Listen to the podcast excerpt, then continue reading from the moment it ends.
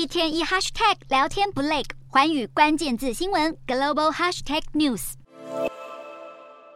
苹果 iPhone 十五新手机二十二号在全球开卖了，而苹果执行长库克在这里来到纽约第五大道的苹果商店，还帮忙开门迎接抢头香的顾客入场。果粉不只要买新手机，还要把握机会和库克握手，更要来张合照。iPhone 十五掀起抢购潮，苹果在中国上海的旗舰店外也涌现排队人潮。镜头转到日本东京表参道的苹果专卖店外，一大早，民众就大排长龙，警方还出动在店门口维持秩序。但日本这一次开卖 iPhone 十五与过去的做法不同，需要事先预约才能取货。那么在哪里购买 iPhone 最划算？研究机构指出，受到日元贬值的影响，日本的 i 十五系列在全球贩售的三十八个地区中是第二便宜，仅次于中国。以最入门的 i 十五一百二十八 G 来看，中国卖十二万两千四百二十九日元，大约台币两万六千九百七十一元。日本卖十二万四千八百日元，香港十三万一百七十日元，美国十三万两千七百三十一日元，台湾则是十三万五千九百零九日元，台日价差大约一万一千日元，相当于到日本购买可省下台币两千三，但可能无法立刻取货，而且日本贩售的手机，即使在静音模式下拍照，也会发出声音。而售价最贵的是土耳其，要价二十七万七千七百七十二日元，是日本和台湾的两倍多。但苹果寄望买气能够长红，毕竟营收已经连三季衰退。